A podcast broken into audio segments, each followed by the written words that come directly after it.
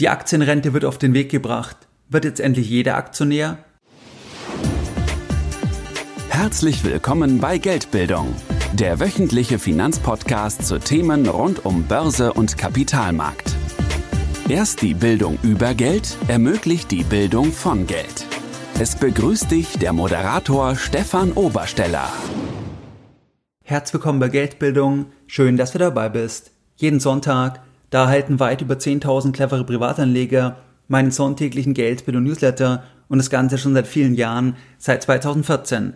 Bei diesem sonntäglichen Format, da sprechen wir über ganz unterschiedliche Themen. Das heißt, es kann sein, dass wir gemeinsam antizyklische Investmentchancen besprechen, wenn ich bestimmte Chancen sehe, oder wir schauen uns an, was passiert auf der Zinsseite und was bedeutet es für dich als Privatanleger. Wenn du sagst, ja, der Podcast gefällt dir, du möchtest noch mehr Unterstützung von Geldbildung und du bist am Sonntag noch nicht dabei, dann schließe dich uns gerne an. Das kannst du ganz einfach tun und zwar indem du auf geldbildung.de gehst und dich dann direkt auf der Startseite mit deiner E-Mail-Adresse für das sonntägliche Format von Geldbildung einträgst. In der heutigen Podcast-Folge, da möchte ich mit dir über ein sehr spannendes Thema sprechen und zwar sprechen wir heute über die sogenannte Aktienrente, die jetzt auf den Weg gebracht wird. Das heißt, hier soll 2023 ein initialer Kapitalstock einbezahlt werden und wir besprechen heute, was sind die Hintergründe, wie soll das ausgestaltet werden, soweit was eben bisher bekannt ist und wir besprechen auch, ob jetzt endlich wirklich dann jeder Aktionär wird und was vielleicht auch hier mögliche Schwachstellen sind an der bisher geplanten Ausgestaltung.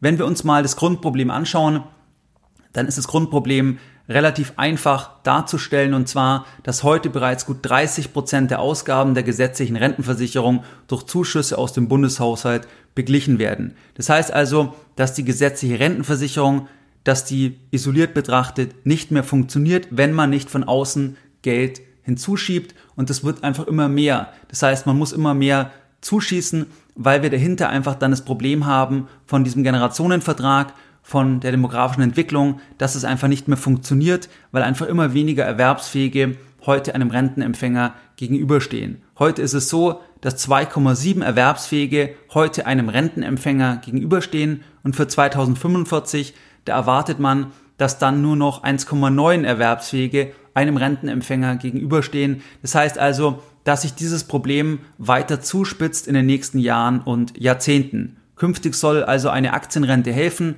die Rentenkasse zu stabilisieren und dieses Projekt, das geht politisch zurück auf die FDP. Was sind hier die Pläne? Hier beziehe ich mich auf die FAZ, der das Grundkonzept zur Aktienrücklage aus dem Bundesfinanzministerium bereits vorliegt. Das heißt, wie soll das Ganze aussehen? Das Ganze soll so aussehen, dass man hier initial 2023 einen Kapitalstock einlegen möchte. Und zwar möchte der Bund 10 Milliarden an Kredit aufnehmen am Kapitalmarkt und dieses Geld dann in diesen Fonds investieren und der Fonds, der soll dem Bund dann die Refinanzierungskosten erstatten. Das heißt, wenn der Bund jetzt zum Beispiel 2% pro Jahr bezahlen muss für diese 10 Milliarden Euro, dann soll der Fonds diese 2% auch entsprechend ausgleichen und dem Bund dann wieder bezahlen. Die Erträge aus den Anlagen, die sollen dann von Mitte der 2030er Jahre an die Rentenversicherung fließen, um sie finanziell zu stärken. Der Kapitalstock, der soll global diversifiziert und langfristig investiert werden. Die Aktienrücklage, der Kapitalstock, der soll neben dieser initialen Einlage weitere Mittel erhalten im Laufe des Jahres 2023 in Form von Sacheinlagen. Was sind Sacheinlagen? Das könnten zum Beispiel Staatsbeteiligungen sein. Das heißt, der Bund, der könnte zum Beispiel dem Fonds Teile seiner Telekom-Aktien oder Teile seiner deutschen Postaktien oder anderer Staatsbeteiligungen überschreiben und so den Kapitalstock weiter aufstocken. Die Erträge aus der Aktienrente, die sollen dann direkt an die gesetzliche Rentenversicherung fließen. Das heißt, hier soll es eine Zweckbindung geben. Das heißt, man etabliert einen Fonds und sagt dann, die Erträge von dem Fonds, die sind zweckgebunden und die müssen dann der Rentenversicherung zufließen. Das heißt, vergleichbar wie aktuell auch dann die Steuerzuschüsse, wo wir jetzt ja schon bei über 100 Milliarden dann pro Jahr sind, was hier zugeschossen werden muss. Die rechtlichen Grundlagen, die sollen im ersten Halbjahr 2023 geschaffen werden. Wer soll das Ganze verwalten? Die Verwaltung des Kapitalstocks, das soll als dauerhafter Fonds erfolgen und zwar durch eine neu zu gründende unabhängige öffentlich-rechtliche Stelle. Und man möchte sich hier ein Stück weit an dem Fonds zur Finanzierung der kerntechnischen Entsorgung orientieren. Das soll ein Stück weit dann das Vorbild sein in Bezug auf die Verwaltungsstruktur. Was sind jetzt mögliche Probleme beziehungsweise was sind meine Anmerkungen? Wenn wir uns mal anschauen, dann ist es ja so, dass der Bund also diese initiale Kapitaleinlage von 10 Milliarden Euro, das nimmt der Bund selbst am Kapitalmarkt auf und diese Zinsen müssen dann auch dem Bund wieder bezahlt werden von dem Fonds. Wenn wir uns heute mal die Finanzierungssituation anschauen, dann haben sich die Zinsen ja dramatisch erhöht. Das heißt, vor nicht allzu langer Zeit, da konnte im Prinzip der Bund Kapital aufnehmen und hat dann Geld verdient mit den Schulden, weil die Zinssituation so positiv war. Jetzt hat sich das verändert. Das heißt, jetzt sind wir auch bei den Anleihenrenditen von Deutschland im Bereich von zwei Prozent, je nach Laufzeit.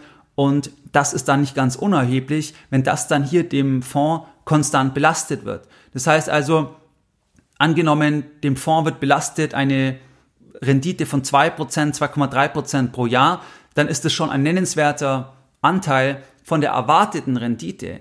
Das heißt, das schmälert schon wirklich das Potenzial dann von dieser ersten Einlage und das ist aus meiner Sicht nicht unproblematisch, weil einfach mittlerweile die Finanzierungskosten so hoch sind und möglicherweise gehen die ja auch noch weiter rauf. Das heißt also, wenn im nächsten Jahr das gestartet wird, möglicherweise sind wir dann bei drei Prozent beispielsweise oder auch noch mehr. Und dann ist es ganz einfach so, dass wenn wir uns zum Beispiel die Rendite vom norwegischen Aktienfonds anschauen, dann hatte der seit 1998 eine durchschnittliche Jahresrendite von 5,8 Prozent. Und wenn du dann hier Kosten hast, nur von der Finanzierungsseite von 2 Prozent, 2,3 Prozent, 3 Prozent, dann ist das nicht, dann ist das nicht unerheblich. Das ist dann möglicherweise bereits die Hälfte von der Rendite. Und beim Zinseszinseffekt, da ist es halt ganz einfach so, dass hier bereits dann ein kleiner Unterschied von 0,5 Prozent zum Beispiel, das macht langfristig extrem viel aus. Und wenn wir hier dann einen Abschlag haben von 2 Prozent, 2,3 Prozent, dann schmälert es wirklich auch hier den Zinseszinseffekt, den man eigentlich ja sich entfalten lassen könnte oder den man ja aufbauen könnte bei diesem Fonds, was ja auch die Überlegung sein muss. Und das ist sicherlich nicht ganz unproblematisch. Das heißt, hier ist das Timing natürlich auch wirklich ein Stück weit unglücklich, weil sich einfach jetzt die Finanzierungsseite so stark verändert hat in den letzten Monaten. Der zweite Punkt ist das folgende, und zwar, dass die Erträge aus diesem Kapitalstock, diese Erträge, die sollen ja dann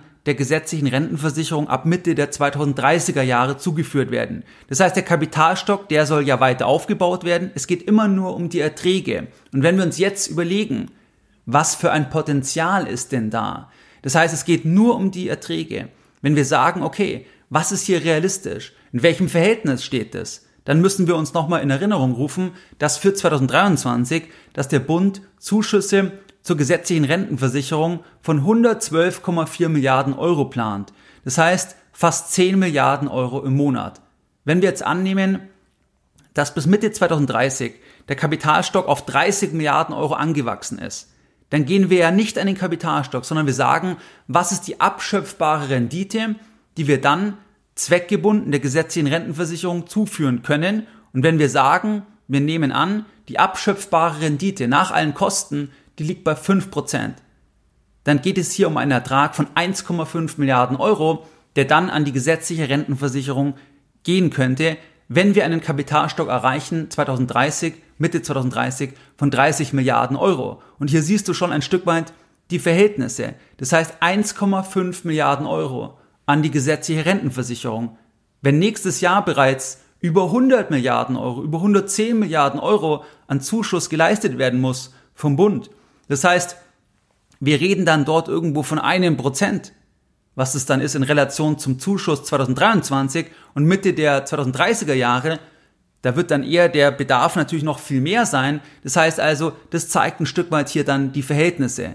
Wenn wir jetzt annehmen, dass bis Mitte 2030 der Kapitalstock auf 300 Milliarden Euro anwachsen würde, sind wir mal optimistisch. Und die Erträge würden dann abgeschöpft werden wenn wir wieder mit 5% rechnen, dann sind es ja 15 Milliarden Euro. Das heißt, dann könnte hier die Rentenversicherung um 15 Milliarden Euro auf Jahresbasis entlastet werden. Wenn wir das wieder anschauen, dann sind wir dort ungefähr dann bei 10% von dem, was im nächsten Jahr einfach die Rentenversicherung braucht vom Bundeshaushalt. Das heißt, auch das zeigt, dass selbst ein Kapitalstock von 300 Milliarden Euro, der aus heutiger Sicht Mitte 2030 ja eher unrealistisch erscheint, dass man das erreicht.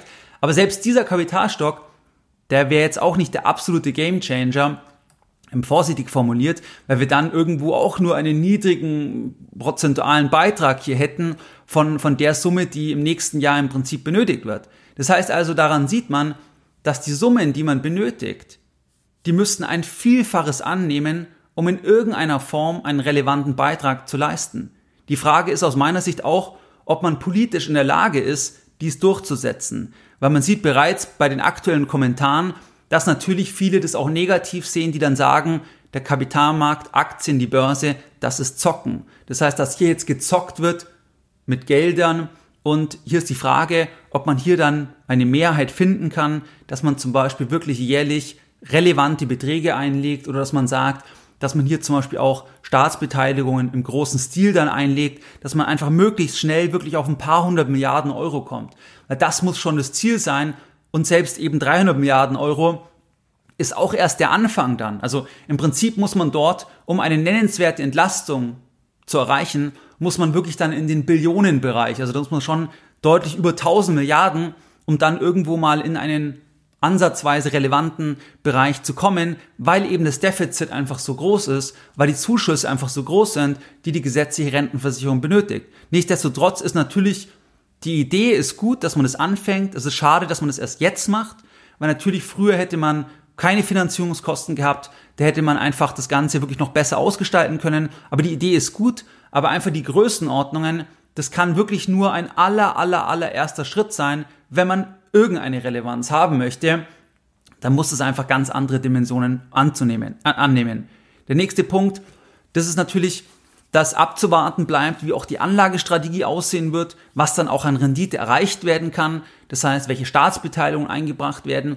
Aber ich denke, es ist unrealistisch, eine Rendite im zweistelligen Bereich zu erwarten, eine durchschnittliche Jahresrendite, weil tendenziell, das sieht man auch bei vielen Analysen, dass eher die Renditeerwartungen runtergehen und dann wird man eher irgendwo im Bereich von vielleicht fünf bis acht Prozent rauskommen. Das heißt, dass man da auch irgendwo dann ja realistisch sein muss, was ist hier realistisch an Rendite und dann ist wieder das Thema, dass eben die Finanzierungskosten dann massiv zu Buche schlagen, wenn man hier dann zwei Prozent und mehr von diesen fünf sechs Prozent dann, dann wegnimmt. Der nächste Punkt, der ist aus meiner Sicht auch ganz wichtig, und zwar, dass ganz klar die Gefahr besteht, dass Menschen die Leistungsfähigkeit der Aktienrente überschätzen und deswegen privat weniger vorsorgen. Das heißt, dass man dann sagt, es gibt ja jetzt die Aktienrente, das wird ja alles jetzt ganz toll langfristig und jetzt muss ich selber weniger machen. Hier muss man unbedingt auch politisch sauber kommunizieren und aufzeigen, was kann geleistet werden, was kann nicht geleistet werden. Und von dieser initialen Einlage von 10 Milliarden Euro, das ist halt wirklich ein Tropfen auf einen heißen Stein. Es ist gut, dass man überhaupt irgendwas macht, aber es ist ein Tropfen auf einen heißen Stein.